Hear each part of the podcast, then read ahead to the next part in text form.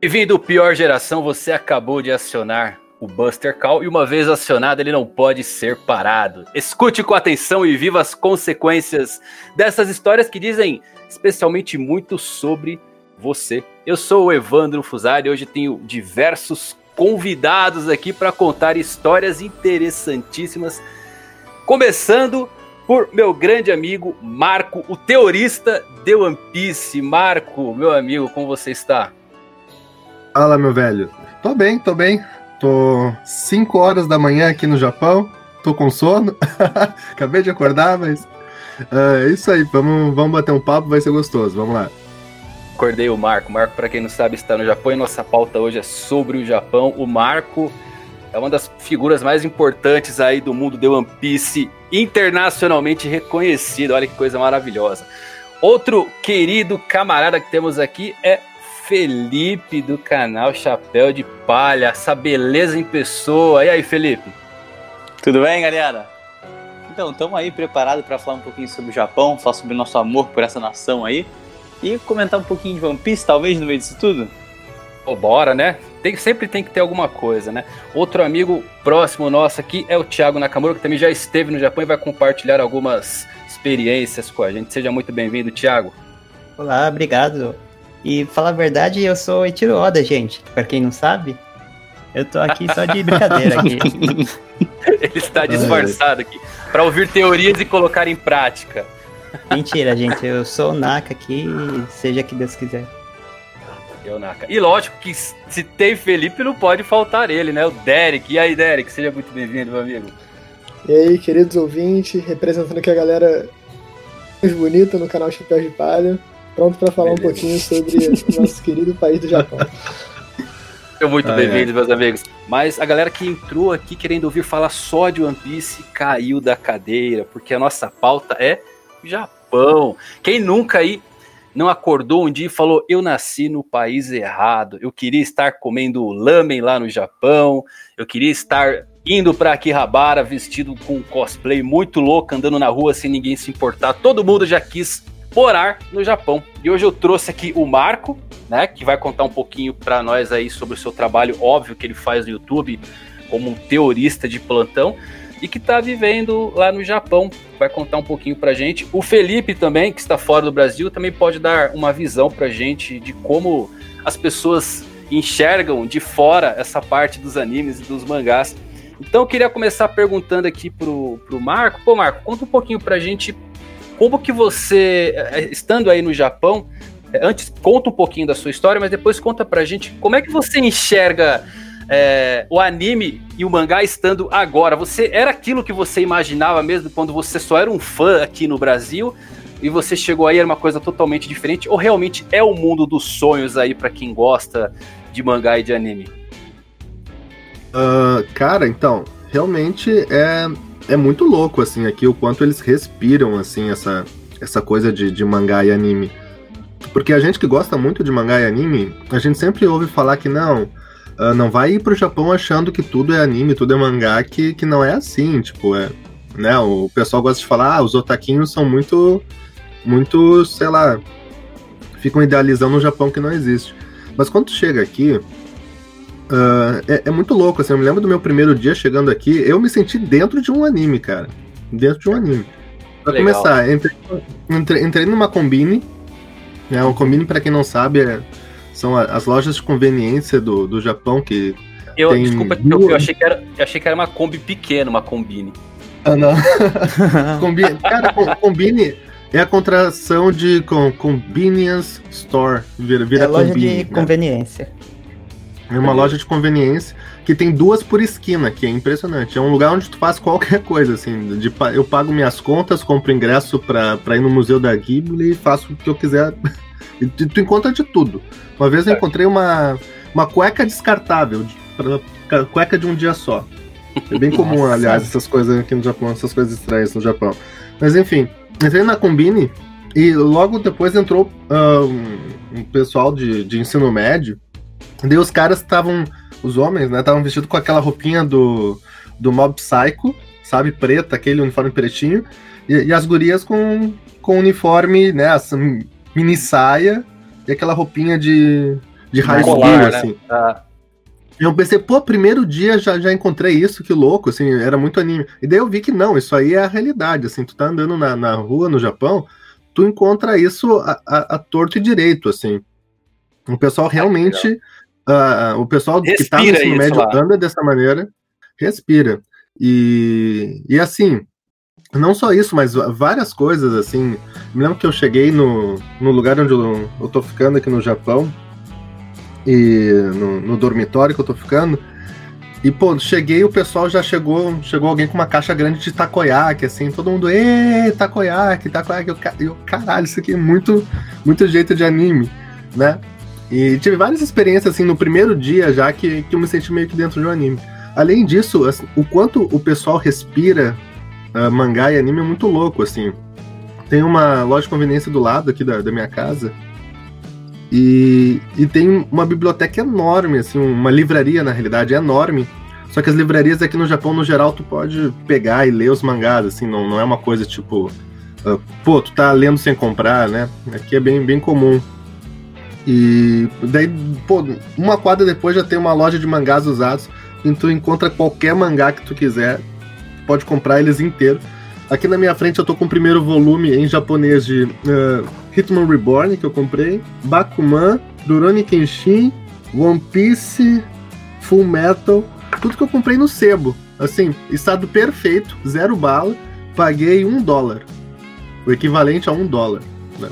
Uau, Outra, maravilhoso. Você, se, se você tá no trem, uh, sempre vai ter gente lendo mangá sempre tu vê gente lendo mangá, e não é só jovens, tu vai ver uh, adultos, velhos, uh, mulheres com jeito de dona de casa, mulheres com mais novinhas, todo mundo lendo mangá. Tudo quanto é produto que tu quiser comprar, vai ter ali uma marca que tem um mangá, e às vezes não é uns mangás tão. O One Piece tem tudo. Se tu quiser comprar um, uh, sei lá, um papel higiênico do One Piece, tu consegue achar. O One Piece tem tudo, o One Piece tá em cada esquina. E agora o Kimetsu no Yaiba também tem, tem tudo quanto é produto. Mas tem vários. Eu me lembro de mandar pro Felipe um, uma caixa de chocolate que eu achei, que era do Bungo Stray Dogs, assim. Oh. sabe? Que legal. É, e, e, é muito, muito louco, assim, é realmente muito louco. Para quem gosta de anime, isso aqui é uma loucura.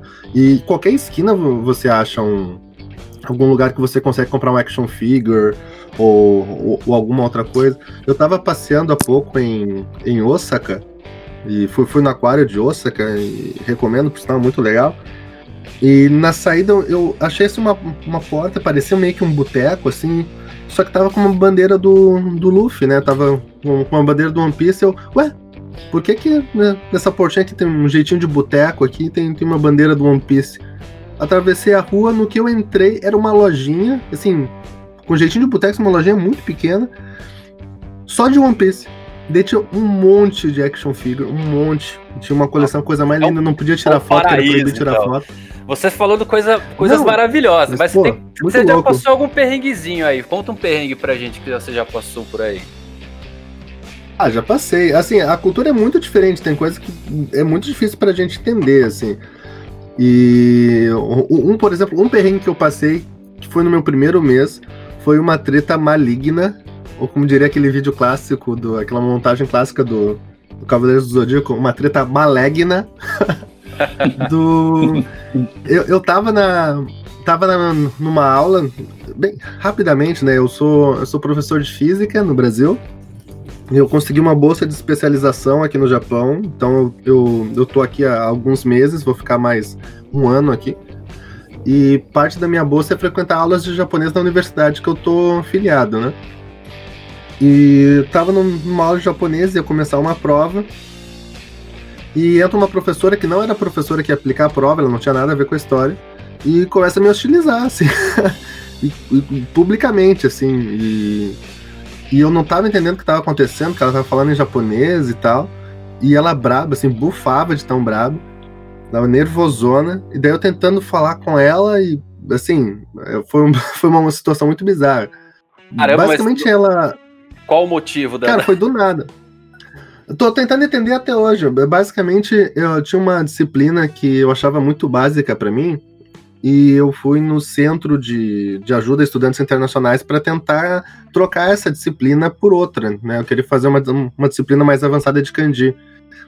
E moral da história, parece que a pessoa que eu deveria ter falado era essa professora. seria a primeira pessoa que eu deveria ter falado. Só que eu não sabia, né? Como é que eu vou saber? Eu tô aqui no Japão, tô perdido, os e-mails são tudo em japonês.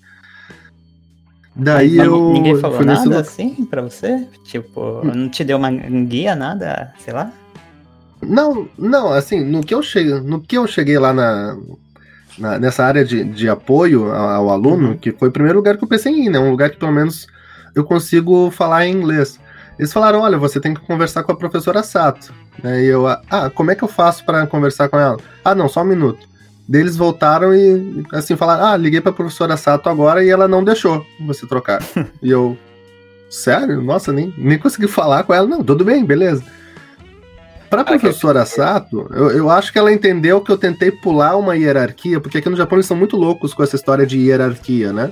Uhum. Então acho que na cabeça dela ela pensou: ah, ele tentou pular na hierarquia, chegou aos meus superiores, né? Então ela veio falar comigo me hostilizando, assim, publicamente, assim, uma, uma situação meio constrangedora. E eu até demorei um pouco, assim, para entender que ela foi ali meio que para me hostilizar, assim. Ela não foi, tipo, por mais que ela estivesse me perguntando, ah, por que que você foi lá? Por que que você não veio falar comigo? Não sei o que, não sei o que.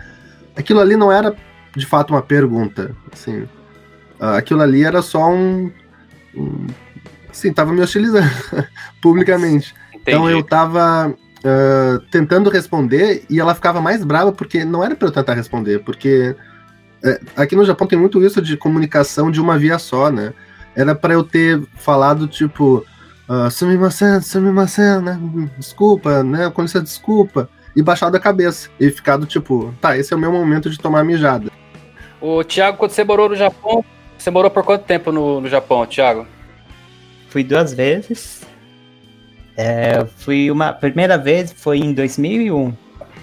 Já, daqui a pouco vai fazer uns 20 anos já. Avós são japoneses mesmo? Como é que é na, na tua família, hein? Então sim, meu, meus avós são. Os pais não, seus pais são, já nasceram no Brasil? Ou são japoneses também? É só meu pai que nasceu no Japão, mas minha mãe nasceu no Brasil. Mas são tudo né, é, neto de japonês, etc. Em, em qual parte do Japão você morou, Naka? É, eu morei em Kakegawa, em Shizuoka-ken, né? É, morei em Suzuka, em Mieken. E eu morei, acho hum. que em, em Honjo, em Saitama-ken. Aqui não sabe, Shizuoka é o lugar do Japão onde mais tem brasileiro e, e tem muito pessoal que, pelo jeito é o caso do Naka, que é de uma geração que japoneses migraram para o Brasil e depois teve um movimento migratório de retorno, né? Então Shizuoka, dependendo de onde tu vai, tem até uh, menu assim da, das coisas em, em, português, placa em português. Tem o churrasco lá. Tem muito brasileiro.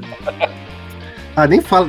Pô, eu sou é. gaúcho, não vou falar de churrasco, não vamos entrar nesse. Ó, e você falou Shizuoka. Não vamos entrar nesse. Falando em Saitama, é o lugar onde o One mora e da onde surgiu o Saitama do Punch Man, tá vendo? Isso aí é uma coisa sobre cultura japonesa, estão me tirando, né?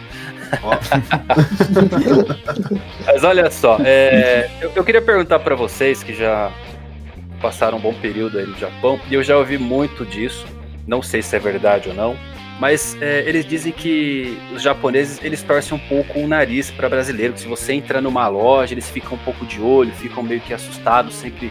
É verdade isso que, que tem esse. Eu não vou colocar preconceito, mas esse pé atrás com, com estrangeiro, principalmente com o brasileiro aí quando você visita algum lugar? É, eu nunca tive nenhum problema, assim. Para mim, nunca tive nenhum problema. Sempre me trataram normal, assim, sabe? Tipo, você é um cliente igual o outro e tudo. É, é comum no Japão, tipo, quando você entra na, no, numa loja de conveniência, qualquer loja, eles já chegam e falam, Irashai né? Seja bem-vindo. Independente de quem for, assim. Mas é, tem lugares que não gostam muito, assim, de brasileiro, mas é por causa do barulho, sabe? Tipo, tem alguns que, que forçam demais. É, tem aquele, sabe, pessoal que sai com, com um carro, uh, com um som no, no último. O brasileiro, vai, o carnaval vai atrás, né? O brasileiro vai pro, pro Japão e começa a gritar: Ah, eu sou Toguro lá no meio da rua, vai que fala que nem eu quero. ai, ai.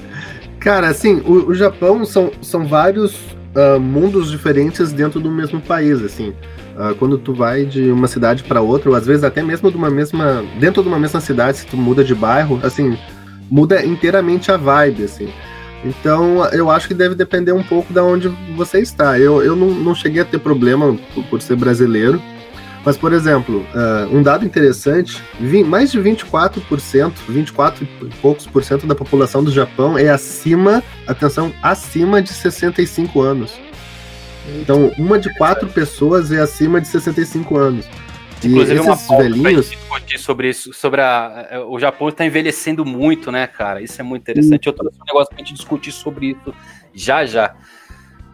É, mas o que que acontece? Esse pessoal mais antigo é um pessoal que viveu num Japão muito pouco aberto. E, assim, tem, tem muito velhinho, assim, que é, que, que pô, pré-bomba atômica, assim, sabe? Então, é, eles viveram num outro Japão, eles não têm contato com, com o estrangeiro. Em especial em cidades mais pro, pro interior, né? Se, se vai para Osaka, se vai, se mora num bairro mais uh, agitadinho de, de Tóquio, tá, tá acostumado com o estrangeiro, né? Mas tem muita gente no Japão que nunca viu um estrangeiro, nunca conversou com um estrangeiro, não sabe lidar com um estrangeiro né? E então esse pessoal eu acho que é mais fácil, né, de, de, de estranhar um pouco, assim, olhar para alguém, pô, esse cara, né? E não é só uh, só latino, só, né, sei lá, mas branco mesmo, assim. Eu me lembro de, um, de, ter visto um vídeo esses dias na, na internet que o, que o cara falou: Nossa, eu fui o primeiro branco, eu acho que o cara é. Eu não me lembro se ele é dos Estados Unidos ou, ou da Inglaterra, mas eu acho que ele é da Inglaterra. Ele falou: Pô, o, me falaram hoje que eu era o primeiro branco, né? Já visto, né? O primeiro ocidental branco já visto pela. Uh, por, por, uma mulher lá, que, que ela olhou para mim ela se assustou, assim, ela fez uma feição assim, assustada. Então, tem um pouco disso. Além disso, os japoneses eles têm muita uh, ansiedade social. Então, às vezes, se eles veem que tu é estrangeiro, eles ficam nervosos, mas não é de, de preconceito, mas é que eles não sabem como lidar, eles não, não não sabem falar contigo, eles não sabem que regras eles adotam para se comunicar contigo. Então tem, tem várias questões envolvidas, assim. Legal. É, o, o Thiago eu sei que já tem o Japão no sangue ali, né? Aí eu queria perguntar pro Felipe, pro Derek e pro Marco também, como é que o Japão entrou na vida de vocês? De onde surgiu esse. Óbvio que veio pelos animes e pelos mangás, mas como é que isso entrou aí na vida de vocês? Então, engraçado. É, a minha mãe, ela ela morou fora do Brasil um tempo, na década de 80. E aí ela fez alguns amigos lá, e alguns amigos viraram de longa data. E uma dessas amigas dela se chama Risa. E aí eu não sei se agora que eu tô mais velho, né, parei pra pensar, eu sei que não é um nome comum em japonês, não sei dizer, ou se é porque ela conheceu ela na Inglaterra, traduziram por inglês e tal, mas eu conheço ela por Risa. E aí, é, essa amiga japonesa da minha mãe, que é, eu, eu cresci e eu convivi um pouquinho, mas eu era bem novinho, e depois ela voltou pro Japão, né? Que eu ouvi muitas histórias da minha mãe e tal. Então, assim, meu primeiro contato com o Japão foi através dessa amizade da minha mãe. É, mas é engraçado porque também foi um choque, porque um desses tempos eu perguntei pra minha mãe, assim, recentemente, que eu digo assim, uns 5 anos por aí. Pô, mãe, você trocava carta com a Reese o tempo todo, você parou de trocar carta com ela? E a minha mãe falou, Olha, a gente trocava cartas sempre, só que ela casou com um japonês muito tradicional lá e eles foram pro interior, né? E eu acho que ele não gosta que ela troque carta comigo, então ela parou de responder. Ô, Dé, Será, será que só é por ter esse, essa ligação com o Japão? Você já não perguntou se o Derek não pode ser algo como Left Tail? De repente é Derek e você tá fazendo. você tá falando totalmente errado, falando Derek pra todo mundo. E é, e é Derek, cara. Você devia pesquisar um pouco mais a fundo isso daí. Eu, eu vou pedir a romanização oficial do meu nome pra ela. Ela deve ter escondido em algum lugar. Deve estar numa gaveta aí. Que legal. Então sua mãe já teve um contato aí há, há muito tempo com, com o Japão já. e tudo mais. E trouxe isso para casa desde berço, então você já tem esse contato. Foi. Sim, a gente é fascinado por cultura japonesa, tanto ela quanto eu também, né? E você, Filipão? Cara, começou entrando na minha vida com o anime. Acredito que seja normal aí para mais de 90% da galera que é fã. O primeiro, qual o primeiro Japão. anime? Então, o primeiro anime foi Cavaleiro Zodíaco. Eu não peguei na TV Manchete, mas o meu irmão mais velho pegou. E quando voltou pro cartoon, ele virou para mim e perguntou: Lipe, qual Cavaleiro Zodíaco você é? Eu não lembrava nenhum, Shun, sei aí, que enfim. Eu só falei, eu sou o verde. Aí ele, de cabelo verde ou de armadura verde? Aí eu fiquei na dúvida. Aí eu escolhi, acho que. Ele acho já que jogou uma trap, né? Que irmão legal. De cabelo já, verde, já. né? Aí eu falei, o de armadura verde. E aí eu fiquei com o Shiryu na minha cabeça, comecei a pesquisar sobre, sobre ele, ficava perguntando pro meu irmão sobre os filmes de Cavaleiro Zodíaco. E nesse meio tempo também acompanhando Dragon Ball, né? Na, pelo Cartoon, que demorava um ano pro Goku dar um, dar um Kamehameha, enfim, pra Namekusei explodir. E eu fui me envolvendo muito pouco a pouco. E quando eu fui ver, cara, era Beyblade, Medabots, uh, Pokémon, Digimon, que eu era completamente apaixonado. Então eu já me meti nesse meio dos animes muito cedo e eu fiquei me envolvendo com, com essa cultura que eu fui me apaixonando e estava completamente apaixonado. Aí chegou até um momento muito determinante na minha vida, que foi quando eu mudei da quarta série para quinta série. Que eu tinha um amigo que acompanhava Carlos Dias comigo, a gente sempre comentava e tal. E aí eu tava viajando, né, nas prime nos primeiros dias de aulas da, da quinta série. E aí quando eu voltei, a turma tinha toda mudado. Tinham mesclado com a, a, turma de noite com a de manhã e tudo. E aí um amigo virou para mim, ele tava com um grupo, esse meu melhor amigo na época, ele virou para mim e perguntou: "Qual o seu desenho animado favorito?" Aí eu virei e falei, Cavaleiro Zodíaco. Aí ele, você não mudou nada. Foi embora. Me deu Nossa. as costas e Uau. ficou com o grupinho dele. Porque naquele momento foi divisor de águas, porque era quem gosta de desenho animado é criança, quem não gosta já é adolescente, com 13 anos, sei lá, 12 anos de idade. E aí, tipo assim, eu fui mandado para um lado, pelo meu melhor amigo da época. E aí Mas... eu fui pouco a pouco. Pode falar. Mas você chegou a perguntar, e o teu? Qual que é o teu? Ei, peraí. Não, é ele, não deu, ele, ele, ele, não me deu espaço e eu acabei ficando tipo assim, cara, se é assim, beleza, tipo assim, cara, que se dane, sabe? O uhum. moleque bota o valor de uma amizade. Não que eu tenha pensado isso quando eu tinha 12 anos de idade, mas se o cara coloca o valor de uma amizade numa pergunta tão boba como essa, o problema é mais dele do que meu. E aí eu comecei a pouco a pouco me desvencilhar porque não tinha gente com quem comentar de anime. Até que quando eu tinha uns 14 anos de idade, é, um amigo meu, um amigo do meu irmão também, meu irmão sempre foi muito importante nessa, nessa para eu me aproximar da cultura japonesa, apesar dele não ser tão próximo assim. E aí eu, um amigo do meu irmão mais velho começou a ver Naruto, aí eu fiz o papel de falar, pô, com, com 14 anos, tu vê desenho animado? Nossa, só de lembrar do pequeno Lip falando isso já fico envergonhado. Mas o que aconteceu? Eu comecei a ver Naruto, cara, e aí minha vida deslanchou pra frente no sentido de me apaixonar pelo Japão novamente.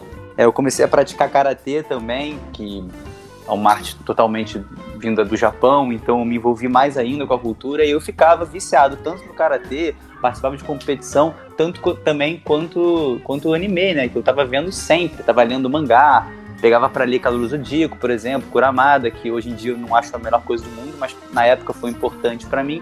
Então essa foi basicamente minha trajetória para se envolver com a cultura japonesa e hoje em dia ser uma pessoa que tem um amor gigante por essa cultura, apesar de nunca poder ter tomado o esporro de uma professora como o Marco tomou.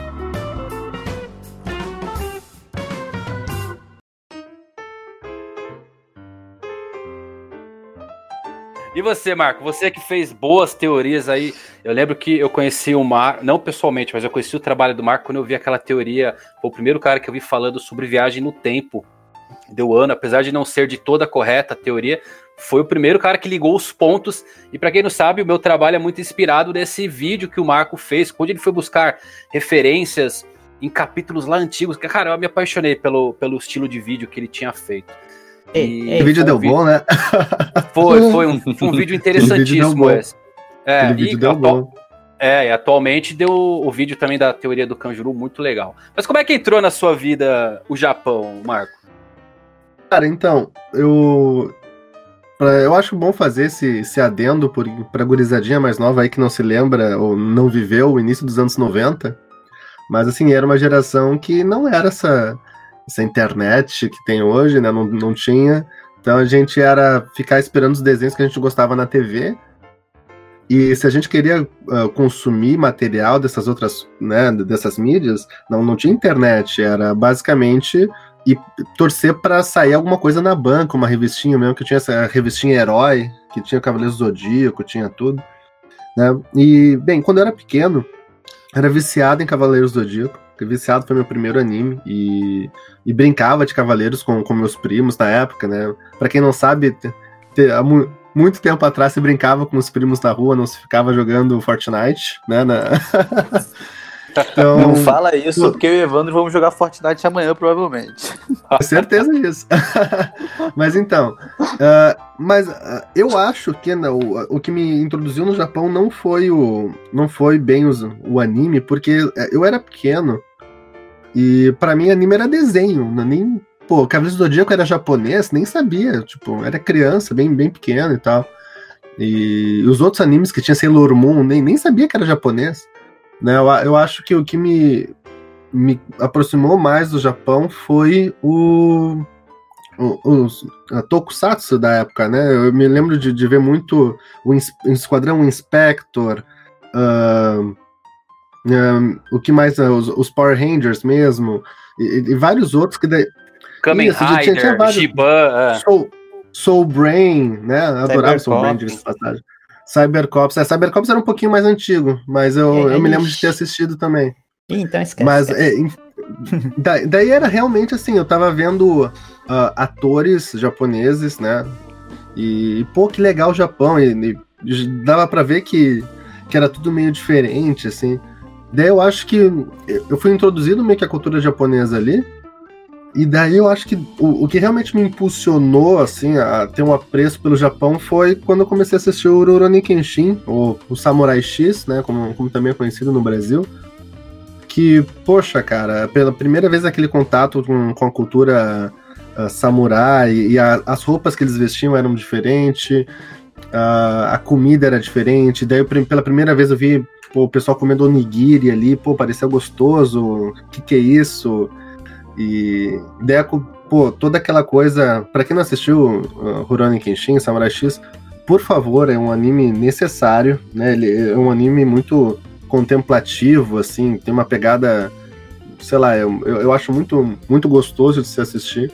E, e também foram as primeiras uh, openings e primeira, as primeiras endings que eu escutei em japonês. Né? E nas aberturas também uh, tinha língua japonesa, mostrava ali os, uh, os caracteres japoneses e tal. E normalmente, até então, eu estava acostumado com, com tudo dublado, né? Uh, as aberturas e as, os finais dos animes, normalmente é, pegava algum cantor brazuca e fazia uma versão brazuca em português. Mas no Samurai X, não, eles preservaram o original. E, pô, foi a primeira música japonesa que eu gostei, assim, eu me lembro dos finais do, do Samurai X e, pô, hoje em dia eu canto eles no, no karaokê aqui. Agora, o Thiago, o Thiago, ele é, obviamente, tá no sangue, o Japão, só que o, o japonês aqui no Brasil, ele, ele é o clichê, né? O japonês dos anos 90, o Thiago vai entender bem isso. O japonês dos anos 90, ele era o nerd da escola. Todo mundo fala, não, o japonês, ele sabe tudo. Vou lá, ô Japão, me ajuda aqui na prova. Eu acho que ainda é hoje, né? Ainda é hoje, Não, assim, né? O japonês no Brasil ele vive de clichês, mas nos anos 90 ele era só nerd. Aí nos anos 2000, o japonês nerd também era o cara que sabia tudo de anime, mesmo o cara às vezes não assistindo anime. E agora, o japonês, agora, 2020, é o BTS, ele é do K-pop. Ele nem é coreano, mas ele é do K-pop. então o japonês no Brasil ah. ele vive diversos clichês. Como é que o Japão mesmo entrou aí na, na sua vida, Thiago? Foi por conta da família? Você começou a se aproximar na, nos animes? Ou você nunca foi muito ligado nisso? Como é que é? Conta pra gente um pouco aí. Não, foi, foi bem aquele, aquele negócio de começar com Tokusatsu na rede manchete. Ah, você sabe que você é, você é um pouquinho mais velho que eu só, mas é mais ou menos aquele tempo que Não, tinha só. que você está falando com velhice aí? Eu sou um cara novo aí. você tem, 18? Eu tenho 17, eu acho. eu sou geração Naruto, não sei do que vocês estão falando. geração Boruto? geração Boruto é vacilo. Não, assim, pra mim foi começando assistindo Tokusatsu, é, Changeman, eu lembro que ia pra casa da minha avó, Aí tava todos os primos assistindo também, passava de manhã, a gente ficava brincando. E depois que chegou a, a manchete, quer dizer, a manchete já existia, né? Mas ela chegou com o Cavaleiro do Zodíaco e, e, e, essa história aí que a gente sabe aí. Legal. Agora, eu queria perguntar para todos vocês o seguinte: vocês se consideram e o que, que vocês acham também da palavra otaku? Eu tenho uma história boa pra contar sobre isso. Vamos lá. Tava com um grupo de amigos no evento de anime. No caso, o Derek também fazia parte desse, desse grupo. Ele pode desmentir a história se ele quiser. Mas a gente tinha certo receio de se admitir otaku. A gente tava no evento de anime. Eu, eu não lembro se a gente tava de cosplay. A gente fazia cosplay, pra quem não sabe, eu fazia de Sanji, o Derek de Luffy. Desculpa, desculpa. E um amigo nosso fazia de Zoro. E eu não tenho certeza se a gente estava de cosplay nesse, nesse dia. Mas a gente estava num, num, segundo andar, assim, do, do evento e lá embaixo estava tendo um show no Rio Anime Club. E os caras começaram a tocar Haruka Kanata, a segunda opening de Naruto Shippuden ou Naruto normal, não sei agora. É o clássico do clássico, né? E aí começou a tocar e aquilo foi envolvendo a gente, o pessoal um pouco desodorante ali, fedendo, mas a galera unida, pulando. E a gente, eu pelo menos, digo por mim, né? Porque eu não consigo sentir pelas outras pessoas, mas eu comecei a sentir uma, uma envolvência, uma parada meio rara. E aí um amigo nosso, que pode ter sido muito bem o Derek, gritou assim, ó, quer saber? Eu sou otaku! Aí derrubou essa. E aí eu virei e falei, tipo assim, quer saber? Eu vou falar também. Eu sou otaku. Até uma libertação, assim, você se libertou. Saí do armário otaku. Falei, quer saber? Eu sou otaku. Eu não ah, sei é. se eu consigo repetir com, com o mesmo afinco que eu repeti aquela vez. Se me perguntarem se eu sou otaku ou não. Essa é uma Tem uma coisa na. Tem uma coisa na comunidade anime do, do, e otaku que, que eu acho sensacional que é o quanto o pessoal folga em si próprio, que é assim, uh, eu me lembro de um meme que era assim, dois, dois braços fortes se dando a mão, daí um, um deles, né, no, no músculo tava uh, pessoas descoladas, no outro tava uh, otakus, e, e, nas mãos dadas estava falar mal de otakus. então assim, né... então isso, isso é uma coisa que eu, que eu acho legal. Cara, o otaku, pois é, não sei, eu costumo falar, tipo, pra facilitar a comunicação e não ficar muito cheio de nomes tóxicos, ah, eu sou, eu sou otaku. Quando vem os alunos me perguntar, professor, tu é otaku? Ah, eu sou otaku, eu sou otaku. Mas, né, aqui no Japão eu acho que a conotação de otaku é um pouco mais pesada, assim, né, porque a palavra otaku tem, tem, é mais relacionada com obsessão por alguma coisa, né, então, se tu falar aqui no Japão que tu é otaku, provavelmente ele imagina que né, você vive de cosplay e, e tá sempre em Akihabara, dando ban e tal. Fissuradão, otaku. Aí no Japão é meio pejorativo é. a palavra, né? É, eu não sei se chega a ser pejorativo aqui, não tenho esse, esse conhecimento. Mas é, eu, eu, acho que é um pouco mais forte. Até porque aqui é muito normal consumir uh, anime, mangá, produtos relacionados. É muito comum jogar. Cara, uma coisa que até uma coisa que me gera algum desconforto ainda, mas, uh, tem, tem um flipper aqui perto de casa, e é muito comum no Japão flipper, assim. E tu, tu entra no flipper, tu vê os caras barbados, assim, os nego velho, assim, uh, cara de, de quem saiu do escritório há pouco, assim, jogando os joguinhos de Lolita, assim, e, e, é comum, assim, não é, não é uma coisa a ser problematizada aqui. E tu vê lá o pessoal, tipo, imagina um cara um cara para ser teu pai, assim, um cara mais velho e tal, terno e tal, uh, jogando o joguinho de Hatsune Miku. E... então, assim, é uma coisa. Uh, isso não é seu taco no Japão, sabe? Isso é normal, é normal. Tu vê o, protetor de tela do celular do, dos caras, assim, uh, Hatsune Miku, essas coisas, assim. Então, isso não é seu taco. O otaku é o. Isso é normal ele foi taxado como um fã de anime de mangá, é como se fosse o nerd de. Mas realmente no Japão o otaku ele tem um tom mais, mais pro lado pejorativo por conta dessa obsessão que surgiu lá nos anos 80, né? Inclusive tem alguns casos bem famosos de pessoas otakus, aquelas pessoas que são chegam a ser, não sei se vocês sabem, mas o fato, por exemplo, do Oda não postar uma foto ou mesmo mangakas não mostrarem seu rosto, está diretamente ligada a essa obsessão de, de otakus que ficam espreitando a casa das pessoas. Eu lembro que eu li uma vez uma história do Toriyama que descobriram aonde era a casa dele e, cara, ele teve que se mudar. Ele não conseguiu mais morar naquela casa. Então tá muito ligado a isso. E às vezes alguns passam da linha. Eu lembro que teve um caso bem famoso de uma dubladora que chamava Rie Tanaka, ela é bem famosa, e em um evento que foi para lançar um anime novo, um, um, um, fã queria agredir ela com um pé de cabra, coisa absurda. Teve o caso famoso de um, um maníaco, né? Pra eu colocar um maníaco, mas que ele era um otaku, que ele ameaçou com arma química as escolas em que o mangaka, o Tadatoshi Fujimaki, estudou, que é o, o autor de.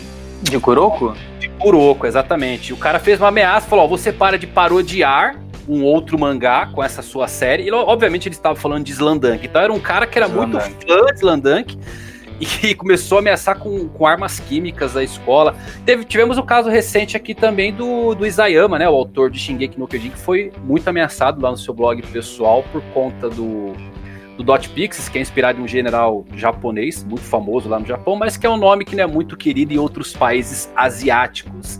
Ele já liderou algumas batalhas e invasões japonesas. Então acaba lá, lá no Japão, eu já estudei um pouco mais sobre essas coisas e realmente o otaku. A quem, quem é, inclusive, legantes, sabe que as pessoas falam, pô, o que, que, é isso? Ele é um otaku, o cara tá com essa roupa vestida aqui, ele é um otaku, o que, que ele tá fazendo na rua com essa roupa? Então acaba tomando um pouco esse tom. Aqui no Brasil chegou como uma pessoa se tornando um fã, né? É, e diversos tipos de otaku. Tem aquele cara que é mais na dele, tranquilo, e tem aquela pessoa que não tá nem aí, como o Felipe, que grita lá pra todo mundo, né? Esse aí pra mim é o cara mais extremo, entendeu? essa coisa de obsessão. Essa coisa de obsessão do japonês é muito louca, né? O ah, eu tava conversando com alguns amigos aqui e realmente as idols aqui, né, as, as celebridades aqui, uh, é muito comum o empresário delas não deixar elas namorarem, em especial publicamente, porque uh, os fãs masculinos, em especial da, da idol, quando descobrem que, que ela pô, tem um caso com alguém, que ela tá namorando alguém, eles, uh, eles se sentem traídos tipo, aquela paixão platônica, a minha namoradinha, minha waifu, é, rompe, eles se sentem traídos e alguns reagem assim, de forma violenta e tal. E, e consequentemente, a, a idol perde muito valor de mercado, né? Por causa do ódio desses desses traídos platonicamente, né? Então isso é muito, muito louco, assim, né? O, é bem, enfim, o Japão é um lugar muito louco. isso eu posso garantir, o Japão é um lugar muito louco, muito particular que eles têm uma visão que elas são pessoas puras, né? Que, tipo, se ela tá se envolvendo com alguém, ela, ela tá suja agora. Ela não presta mais, sabe? Eu lembrei agora de um fato que eu vi, que é, o Japão, é, o governo japonês, ele tem um programa por conta da baixa natalidade que caiu pela metade nos últimos 60 anos. Ou seja, as pessoas não estão fazendo filhos, não estão namorando. E o governo. Não, não, não, peraí, peraí. As pessoas não transam aqui. É, é esse então, é o mais As pessoas não transam governo, aqui. O governo está financiando sites de namoro para tentar solucionar o problema. E uma tentativa desesperada aí para as pessoas darem aquele fightzinho que só acontece no anime, pelo jeito. Isso é uma coisa muito curiosa, porque a gente Eu tenho olha, uma história boa para contar. Eu tenho uma história é boa pra contar, então. Manda, manda pra gente aí, Marcos. Cara, então, o meu primeiro mês aqui, uh, um amigo meu brasileiro veio, uma, uma semana depois que eu vim, um amigo brasileiro meu veio, por, por coincidência, as datas meio que coincidiram, e ele fala um japonês perfeito.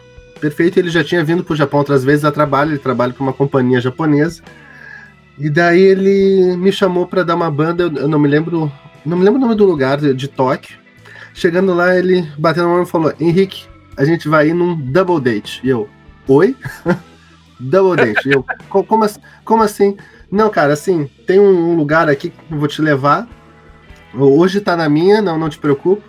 Que assim, a gente vai a um bar, a gente paga, daí o, a gente paga a hora, ou a cada 10 minutos, não me lembro. A gente paga o tempo que a gente permanece lá e.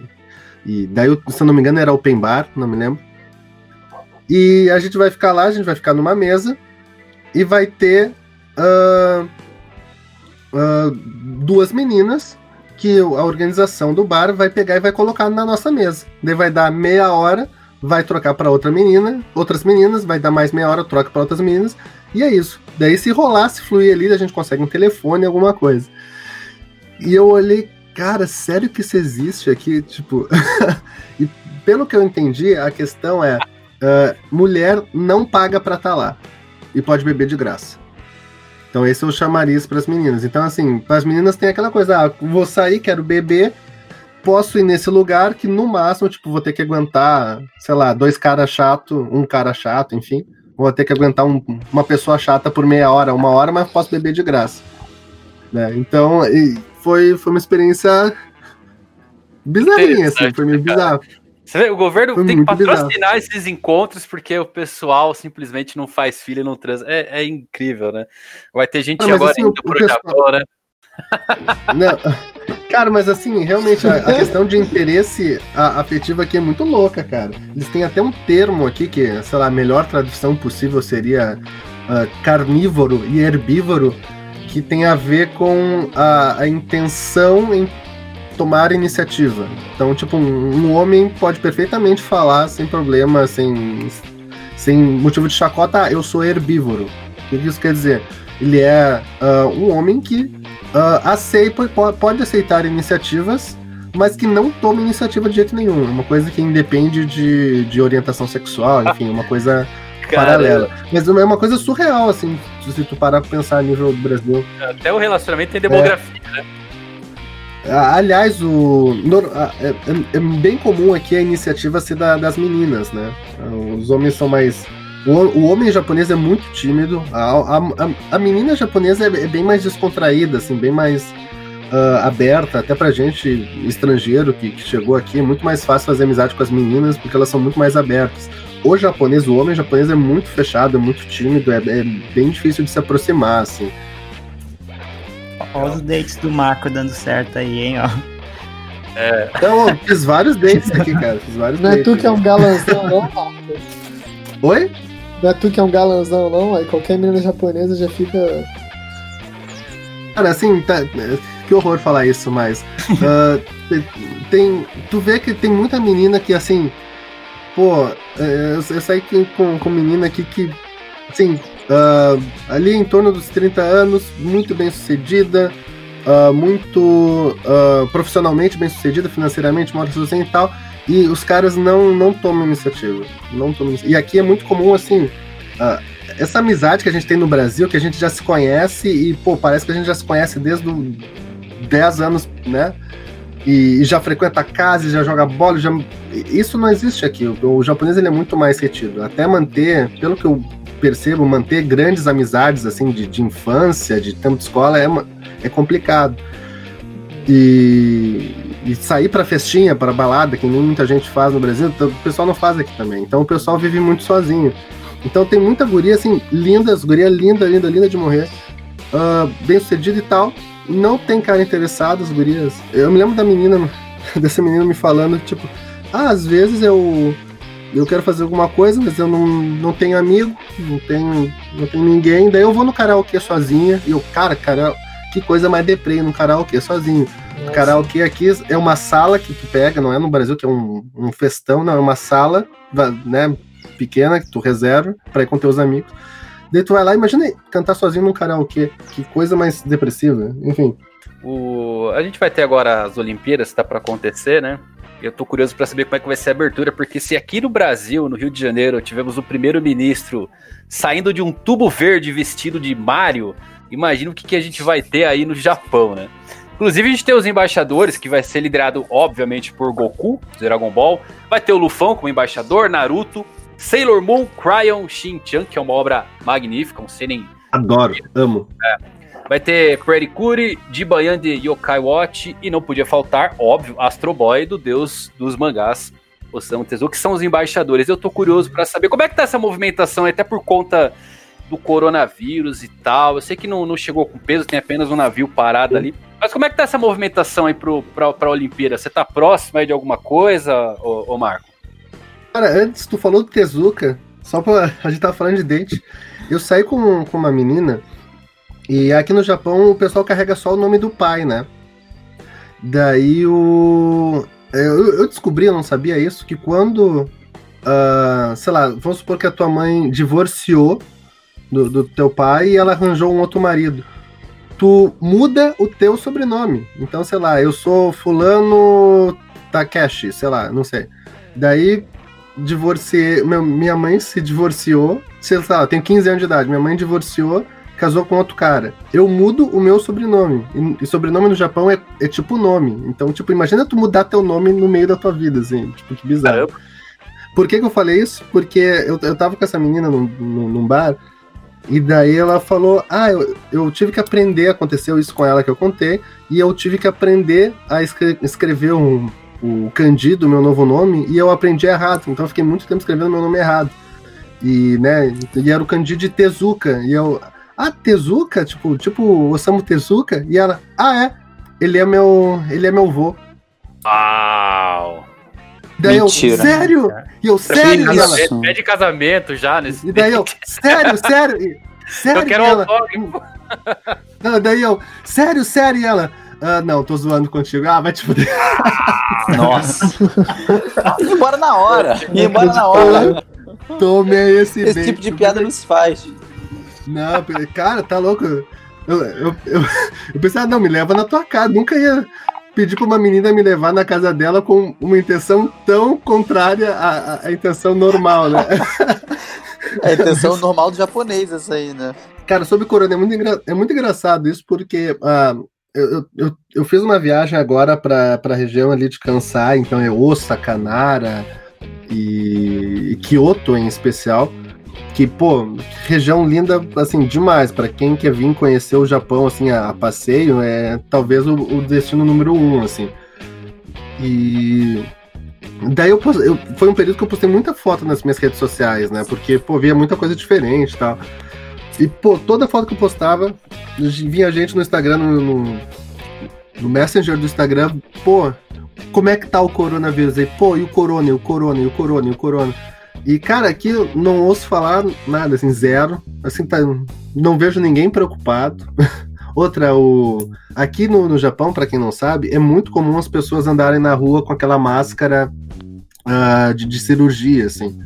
Aquela máscara de médico, assim, na, na boca. É muito comum, assim, muito comum. É impossível sair na rua sem olhar várias pessoas com aquilo. Assim, às vezes tu tá numa sala de aula em que 80% da sala de aula tá com aquilo né? Então, às vezes, eu posto alguma foto, algum vídeo, tem alguma pessoa com aquilo, daí o pessoal se assusta, ah, isso aí é o, é o corona, corona, então o pessoal com medo do corona. e eu, não, é, é, nem, nem se fala do corona aqui.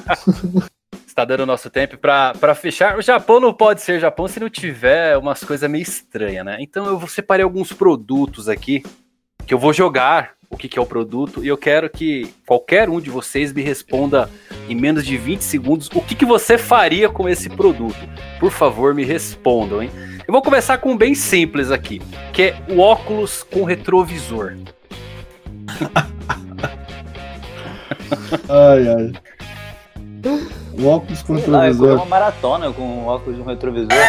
Boa, muito bem, um óculos com eu retrovisor. Ia, eu ia poder correr de costas sem tropeçar. É genial. no, Coisas no, no Brasil e no, no, Brasil ia ajudar a não ser assaltado, né? Mas isso no, no Japão não tem é muito porquê. É verdade.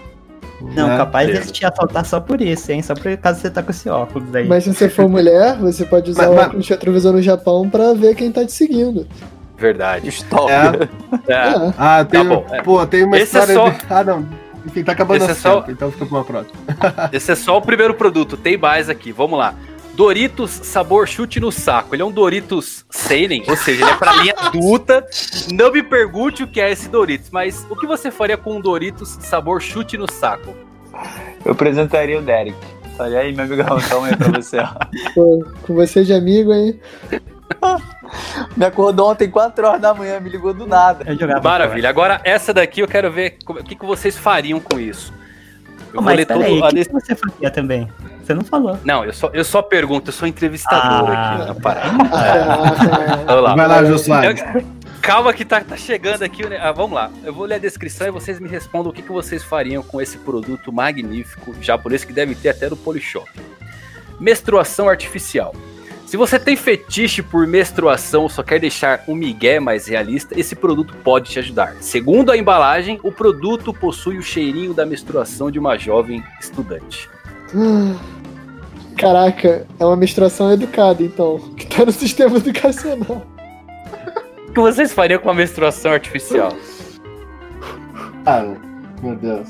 Os caras japoneses têm umas taras bizarras. A galera bugando total com as perguntas. Caraca. Eu tô, Tá eu tô Quem vai completamente pro. Japão tem que encarar completamente essas bugado. coisas. Vai. Cara, vou, vou Mas- dizer, cara, assim, vou dizer o seguinte. ah, eu, já, eu acho que eu já contei isso pro Derek e pro Felipe. Não, eu tô num, num dormitório aqui, eu- cada um tem seu próprio apartamento, só que são todos estudantes. E a gente reparou que as meninas ficam nos andares superiores, os primeiros andares são, são sempre homens. E daí eu, eu ficava imaginando o porquê, de repente era para dar mais privacidade pras meninas, né?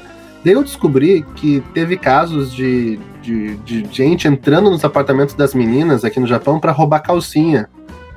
Pra roubar calcinha, usada de preferência. que todo anime tem um ladrão de Calcinha calcinha. menstruada por uma jovem É, estudante. ent- en- então assim. ah, e daí depois eu fiquei descobrindo que se vende calcinha usada aqui e é caro. Então vai lá os taradões tal, o japonês taradão. E, Vende menstruação é. artificial, imagina que os caras não fazem com calcinha, hein? É, Não, é que eu decidi o que eu ia fazer. Eu ia comprar uma calcinha usada, ia comprar menstruação artificial, botar na calcinha e vender mais caro. Cara, stonks total essa daí. Stonks. Stonks. Stonks. Stonks. né, Vamos lá, mais um produto. Mais um produto pra vocês, vai. Essa daqui é mais light, mas é, é- é uma cueca pra garrafa PET. Uma cuequinha pra colocar na sua garrafa PET. Você compraria uma, uma cuequinha pra garrafas PETs? Mas Ai, como assim? Por que, que Uma- você é uma- É uma cueca. pra- Sabe o fundinho da garrafa ali? Você põe uma Sei, cuequinha na tua garrafa. Ah, sim, claro. Totalmente aleatório, né? Você tá andando tomando a sua garrafa com uma cueca. Uma cuequinha. É completamente aleatório esse produto, né? Mas você ia mas querer calma, é- sair com a sua garrafa pet pelada pela rua? Você é esse tipo de pessoa? O, o Derek tem visão. Você não vai sair com ela peladinha. Põe uma Claro cueca. que não, tem que ser educado e vestir a cueca na sua garrafa.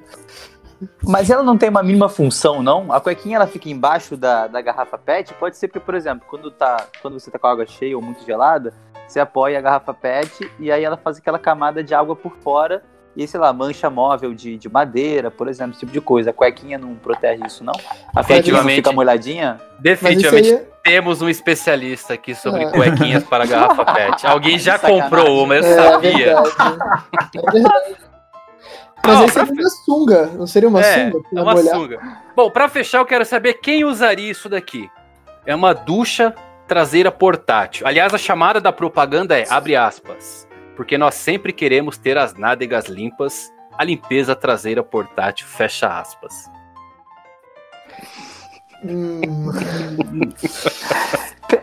Peraí. não tem 20 muito o que segundos, pensar 20 sobre. segundos, vai, vai, responde. Cara, mas É é, um- portátil, então você pode levar pra outros lugares fora da sua casa, né?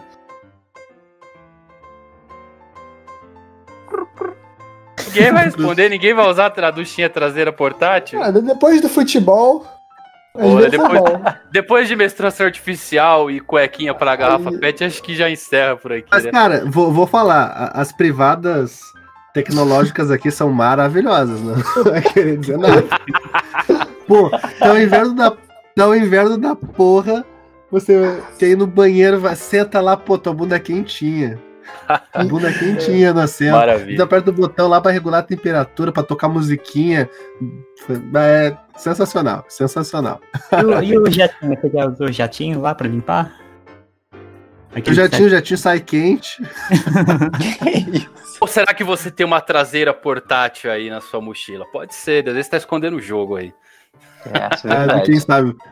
Fica essa dúvida no ar aí pra quem tá, tá escutando. Gente, é isso, né? Bastante tempo, deu pra bater um papo maravilhoso aqui com o Delic. Não confundam, hein? É Delic, até ser a romanização. Felipão, é, o Marco e o Thiago. Eu queria que vocês deixassem uma mensagem pro pessoal que acompanha. Deixem suas redes aí pro pessoal seguir vocês também. Fiquem à vontade. Começando aí pelo Derek. Vai lá, Derek. Ahn, sigam a gente no nosso canal, que eu divido com o Lipe, então acho que é minha vez de fazer o jabá. Chapéus de Palha, entendeu? youtube.com.br Chapéus de Palha. No Instagram também é Chapéus de Palha Oficial. E Chapéus de Palha em todas as redes você vai achar. A gente fala majoritariamente sobre One Piece, mas claro, o Japão envolve muito, então Muito obrigado, Evandro, pelo convite e esse tema e esses convidados maravilhosos. Agradeço, meu amigo. Quer, quer acrescentar, Felipe? Quer acrescentar alguma rede social? Fique à vontade. Não, acho que é isso mesmo. Se quiser entrarem também no nosso grupo lá do Facebook, a gente comenta bastante sobre One Piece, como o Derek disse. Tem a nossa página também, que a gente posta umas groselhas de vez em quando. Vale a pena curtir. E é basicamente isso. Queria agradecer também você, Evandro, pelo convite, é, pela galera que participou. Foi muito divertido. Espero que a gente seja convidado aí em breve participar de mais. Eu espero vocês em todos os podcasts aqui. Sigam lá o, o arroba canal Chapéu de Palha no YouTube, em todas as redes sociais. Marcão, deixa suas redes aí pra galera te achar também. Então, primeiramente, Evandro, muito obrigado por essa né, oportunidade de bater esse papo gostoso aí. Eu, para quem não conhece meu canal, procura lá no YouTube Marco One Piece Theorist. Uh, o meu canal ele é em inglês, né? Então tem infelizmente essa barreira com para com o público BR. Então eu valorizo muito oportunidades tipo essa de, de, pô, de, de se comunicar com o público BR, né? Uh, então, pô, é uma coisa que eu realmente valorizo muito. Eu, eu posto poucos vídeos no meu canal, em especial agora que eu tô morando no Japão, tá bem complicado. Mas eu sou muito ativo no Twitter, eu uso o Twitter do. Eu tenho um Twitter do meu canal, então eu uso todo dia, quem quiser bater um papo e tal, eu sempre respondo. Então, então procura lá, Marco OPT, de One Piece Theories, no, no Twitter, que, que vocês conseguem me achar. Uh, dito isso, então, mais uma vez, Evandro, muito obrigado né, pelo convite, foi, foi divertido pra caramba. Que agradeço, meu amigo. Espero que você consiga encaixar um horário novamente aí para gravar com a gente sempre por aqui. É sempre bem-vindo, tá? Valeu, valeu, valeu. Tá. Muito Thiagão, gosto. Deixa aí também pra galera te seguir, vai, fala do seu canal. Eu sei que você gosta de Magic, de card game, tá para fazer um canal novo. Então deixa suas redes aí pra galera também te achar, trocar uma ideia com você. Ah, primeiro eu agradeço a oportunidade aqui, agradeço o pessoal que tá aqui também e me siga no Twitter, mtgnak, NAK. Perfeito. Galera, muito obrigado. Se vocês chegaram até aqui, segue aí a gente também, arroba canal Mangaque no Instagram, arroba Evandro Fusari no Twitter e meu canal no YouTube. Muito obrigado por terem escutado o Buster Call, ter aprendido um pouquinho mais sobre o Japão com essas feras, dado boas risadas. Aí eu quero saber quem vai ter uma ducha traseira portátil. Se você tiver uma, eu queria saber como é que usa esse diabo. Então, meus amigos, até o próximo Buster Call. Valeu e fui.